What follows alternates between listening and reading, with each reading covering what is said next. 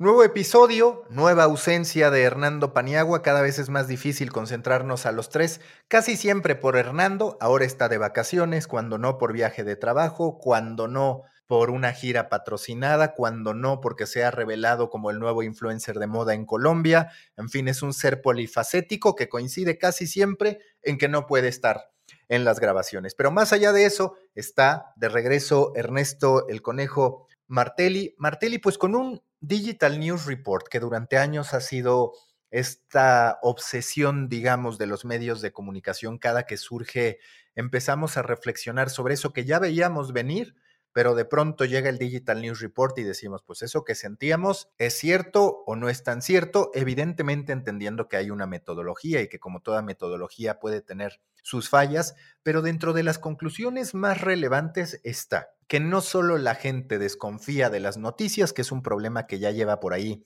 dos, tres años, sino que ahora también es una verdadera tendencia que la gente evita el consumo de noticias y por el otro lado también un creciente porcentaje de gente que dice que no entiende las noticias. Acompañado todo esto de un cuarto elemento. El cuarto elemento es una recesión económica mundial que hace que la gente se piense todavía más si suscribirse o no por contenido. Esta es una pésima noticia no para mercados avanzados en las suscripciones como el propio Estados Unidos, como en Europa, pero sí en Latinoamérica. Es cierto que ya hay casos consolidados como el de La Nación, como el de Clarín, que están en los cientos de miles de suscriptores, como el Folia de Sao Paulo. Pero, por ejemplo, México es tristísimo.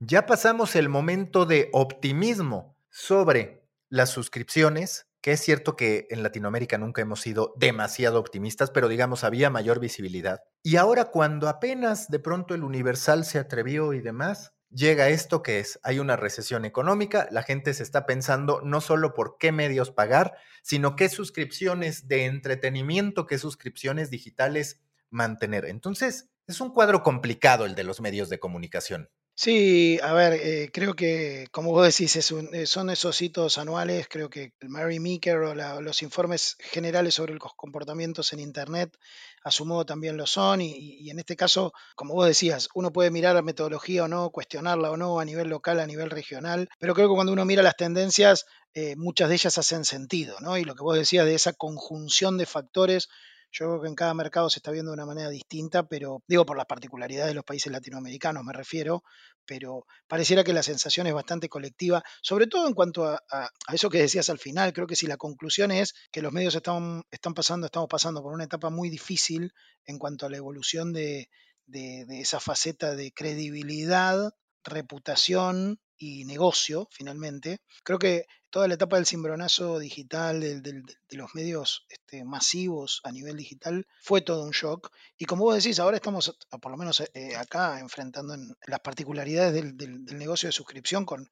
Yo me acuerdo cuando me tocó ir a presentar en Guanifra la, con un colega del New York Times que había venido a Buenos Aires para presentar que, La Nación lanzaba su modelo de suscripción y el escepticismo era la barrera, digamos, de desconfianza que teníamos sobre nuestro propio valor, los medios me refiero, era muy grande, ¿no? Sobre si alguien iba a estar dispuesto a pagar por algo que, fue gratuito durante mucho tiempo en nuestro mercado, como eran las informaciones generales. Al mismo tiempo teníamos la experiencia de que mucha gente estaba dispuesto a pagar por un diario o por un servicio informativo periódico de manera habitual, ¿no? Entonces yo creo que también muchas veces pasa algo que hemos charlado acá, la cuestión, la cuestión y yo insisto con eso, ¿no? del valor yo creo que muchas veces perdemos de vista en, seguir el hábito, ¿no? O en seguir las informaciones, como decías vos, de, del informe en cuanto a las tendencias de dónde eligen informarse los menores de 25 años, que es uno de los paquetes este, que trae el informe de, de Reuters como, como, como, un gran tema, ¿no? Este, cómo le escapan en todo caso a, a, los medios tradicionales o cómo las fuentes alternativas ganan lugar. Sobre todo también la cuestión de la que decías de las malas noticias, ¿no? ¿Dónde recibo malas noticias y, y el avión que llega no es noticia y lo, ¿no? Este, todas esas cosas que, con las que hemos convivido durante mucho tiempo.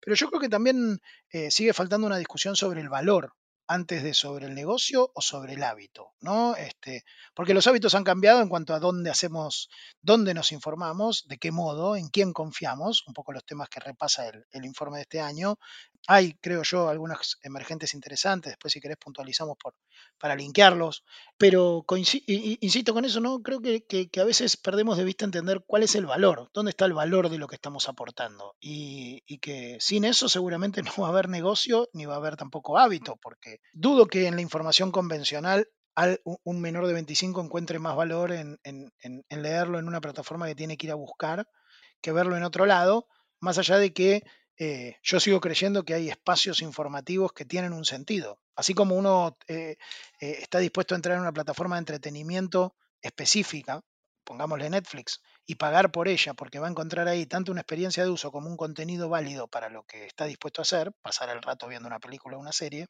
creo que también hay decisiones de entrar en entornos informativos, ¿no? que no son los mismos que los entornos de entretenimiento, que no son mismos que las situaciones de pasatiempo, que tienen obviamente puntos en común, pero es una predisposición, si se quiere, y quien no la tengan probablemente nunca pague por ella, pero quien sí la tenga y encuentra valor, sí está dispuesto, creo que está probado, a sacar plata del bolsillo, ¿no? Y que además eso abre espacio a una pregunta que es, ¿qué es una noticia? ¿Qué amerita ser noticia? Porque, y yo lo he escrito recientemente, esa es de las primeras preguntas que tienen que hacerse los medios de comunicación, porque existe una obsesión por cubrir lo que la gente, de acuerdo a la encuesta y de acuerdo a nuestras sensaciones, no quiere que se cubra más. Es decir, tiene sentido que estemos retomando todo lo que dicen los políticos, entendiendo que prácticamente todo lo que dicen o una gran mayoría de lo que dicen está pensado con una intención electoral o de una disputa política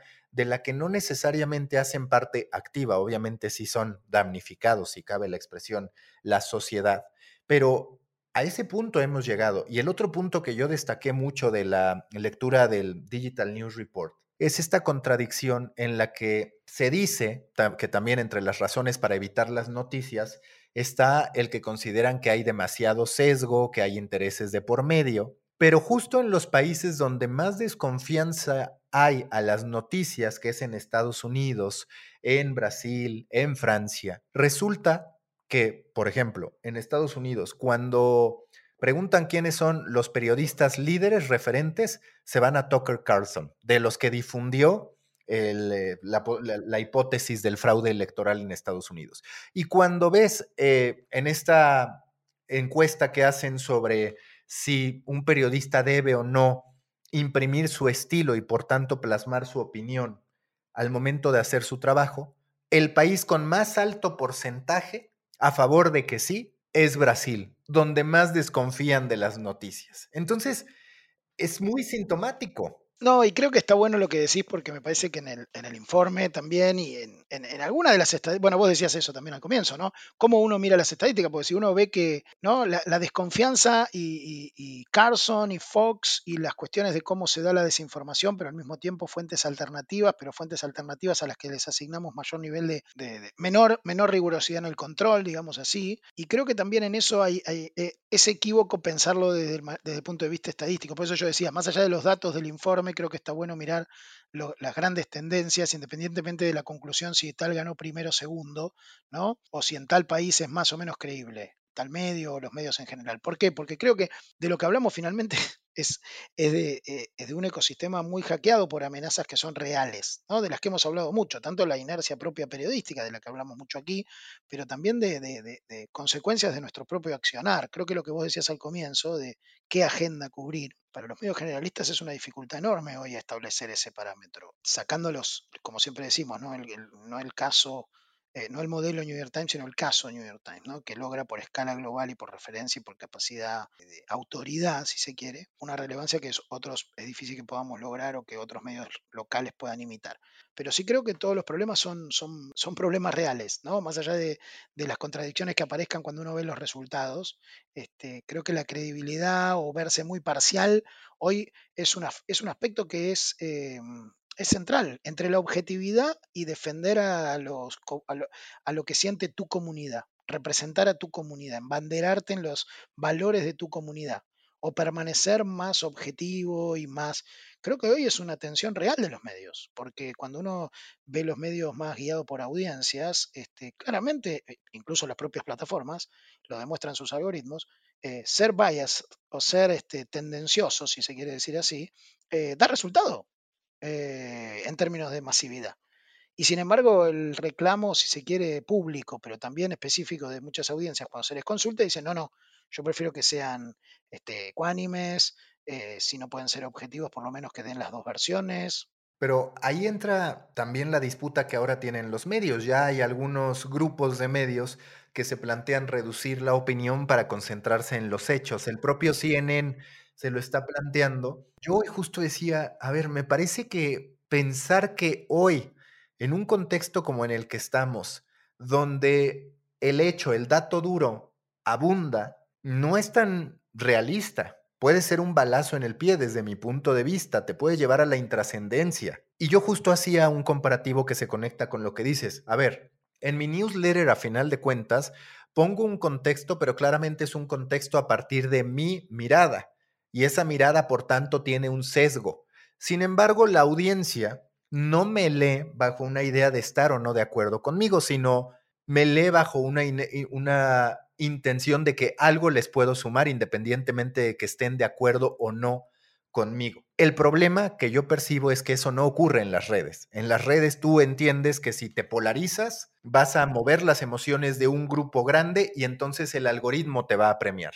Y por eso lo que yo digo es, creo que el problema no es la opinión, sino ese punto en el que nuestra opinión la convertimos en propaganda, propaganda de nuestras ideas y propaganda de nosotros mismos para decir, yo quiero hacerme viral. Ya no estamos concentrados en exponer nuestras ideas como aquí lo hacemos, sino en que esas ideas se vendan, en que esas ideas tengan agremiados. Y creo que ahí está el problema. Sí, yo creo que hay dos cosas ahí que me gustaría puntualizar y en todo caso de mi lado cierro, cierro ese capítulo con esto, con esta reflexión relacionada con esto último que decías de las redes. Creo que, eh, o que compartíamos sobre, sobre la polarización y sobre el efecto eh, algorítmico de embanderarse en una parcialidad o Creo que el equilibrio entre crear una comunidad y, ser excesivamente parcial o sesgado es un equilibrio difícil de arbitrar en la economía del algoritmo. Es decir, cuando uno necesita del algoritmo para sostenerse económicamente, la tendencia, y no me refiero a los medios, me refiero a cualquier creador en esas plataformas, la tendencia a esa polaridad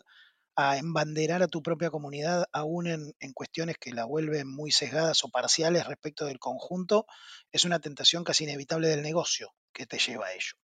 Por segunda instancia, quiero aprovechar para... Hoy salió un informe de Niman Lab relacionado con Facebook. Hoy es eh, el día que estamos grabando esto, pero es en la, semana de mediados de junio que estamos compartiendo.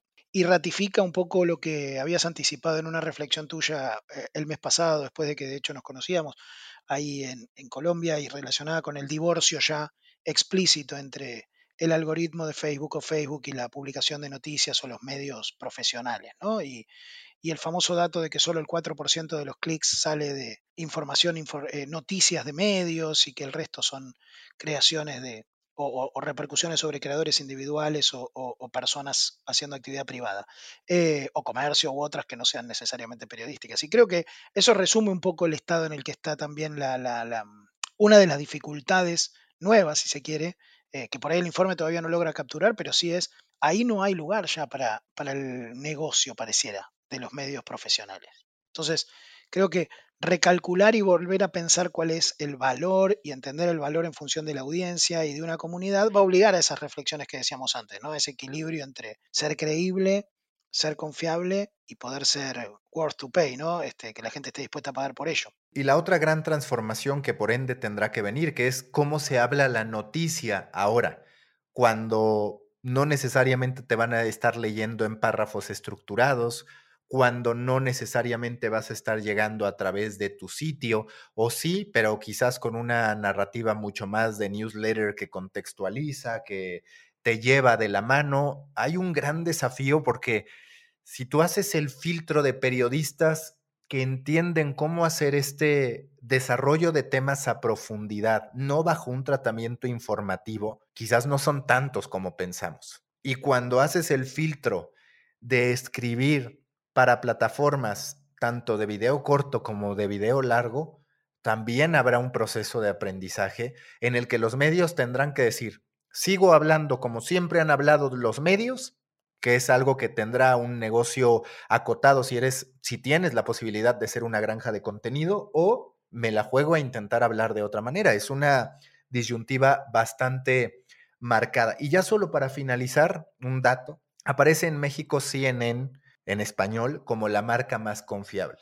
Y a mí me llama mucho la atención porque de nueva cuenta es, ok, CNN en español, la marca más confiable. También tengo que decirlo, de las más intrascendentes en el día a día de la sociedad. Es ahí donde dices, ok, sí queremos que confíen en nosotros, pero quizás que confíen en nosotros es porque me ven como una especie de árbitro ajeno a las cosas o de espectador ajeno a las cosas que cubro con objetividad, pero con mucha distancia. Y pues eso, a la hora del negocio y de la trascendencia, no funciona. No, y es curioso espejarlo, eh, coincido porque la visión en Argentina es más o menos parecida, pero eh, es curioso espejándolo contra los propios Estados Unidos, ¿no? Donde CNN aparece muchas veces como un medio prácticamente partidario de los demócratas, así como aparece Fox de un lado quizás más radical de los republicanos, ¿no? Entonces, esa curiosidad de lectura geográfica diferente sobre una misma marca también nos habla un poco de, del desafío ¿no? de, las marcas periodísticas en esa ecuación, coincido con vos,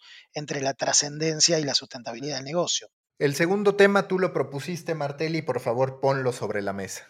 Bueno, lo, estuvimos viendo durante toda la semana y, vuelve a ser un tema donde la mirada periodística logra ¿no? La, agudeza, en este caso de, de, una periodista del Washington Post, logra sacar un tema de los claustros académicos o de los lugares de investigación un poco más este, si se quiere, discretos, por no decir secretos, como son las investigaciones o los avances en investigaciones de, inteligencia artificial, y ponerlo mediante una nota publicada en el Washington Post en, la primera agenda, al menos en la primera agenda de los medios este, de referencia. ¿no? Esta semana The Guardian, The Economy se ocuparon bastante del tema, New York Times obviamente, Washington Post lo siguió, los medios especializados en tecnología ni hablar.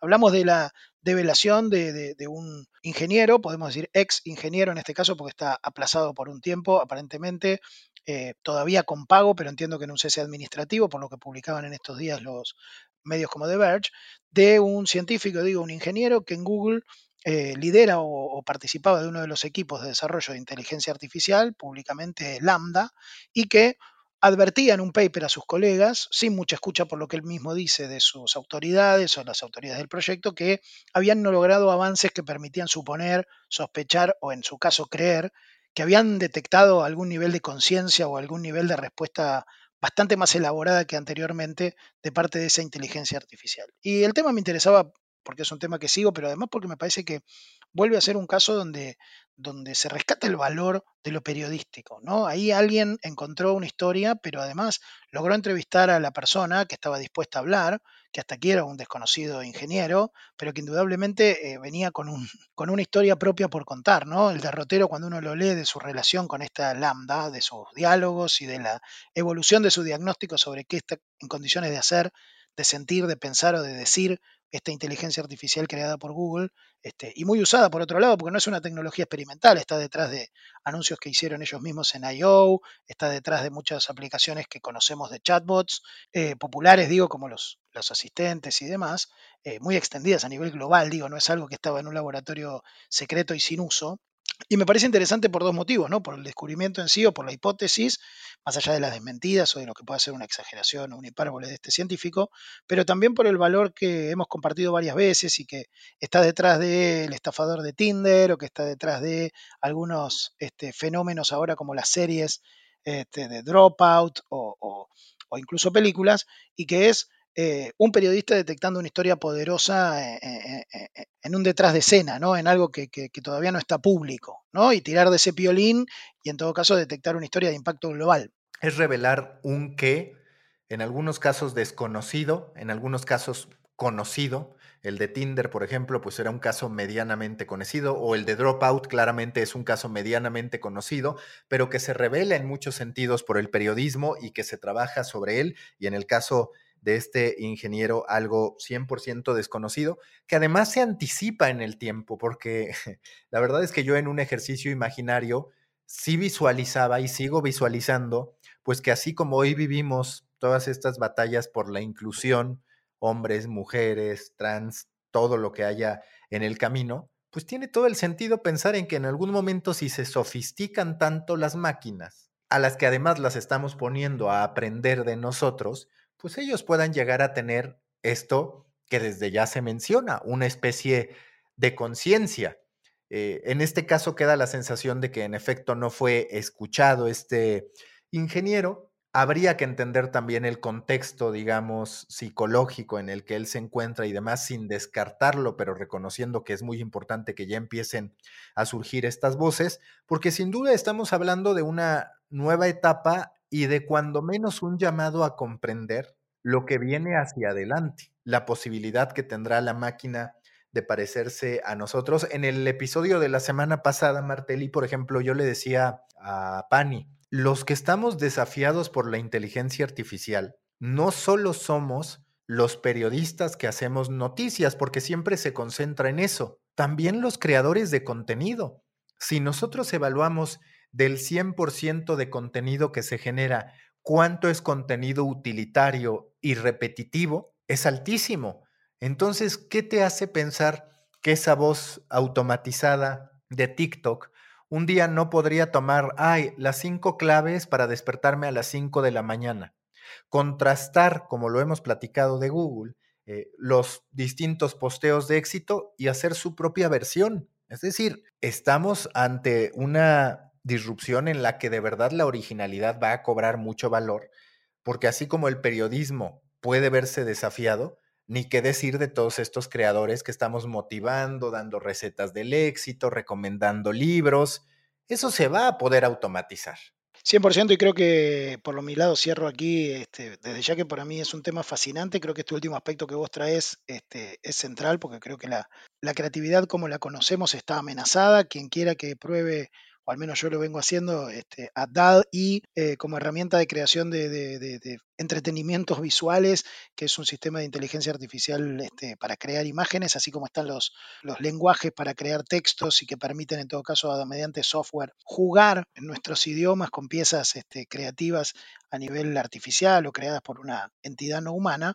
Creo que también el otro aspecto que vos señalás es, es, inquietante también y prometedor de nuevas, nuevos desafíos, ¿no? Digo, cómo nos vamos a relacionar con, con estas entidades. Ahora estamos en la etapa de la sorpresa porque alguien dice que sienten o que tienen algún nivel de conciencia o que adquirieron un nivel de evolución, al menos en las respuestas que dan, que se corresponden con un niño o con una persona que puede este, tener habilidades este, y que prefieren incluso, como lo dice la propia respuesta de Lambda, ser considerados personas, bueno, es un estadio inicial de algo que seguramente va a seguir evolucionando. Hoy todavía es un factor sorpresa, después ya será una realidad y veremos cómo, cómo nos encuentra para relacionarnos con ella, ¿no? Ya nos dará tiempo de hablar de Twitter y de cómo tiene enojados a CNN, al Washington Post, al New York Times, en particular el Washington Post como víctima, si cabe la expresión, o como principal afectado a últimas fechas. Lo que yo te quiero preguntar muy rápido. ¿Ves viabilidad en lo que dijo Elon Musk sobre que para él Twitter debería ser una especie de combinación de TikTok con WeChat?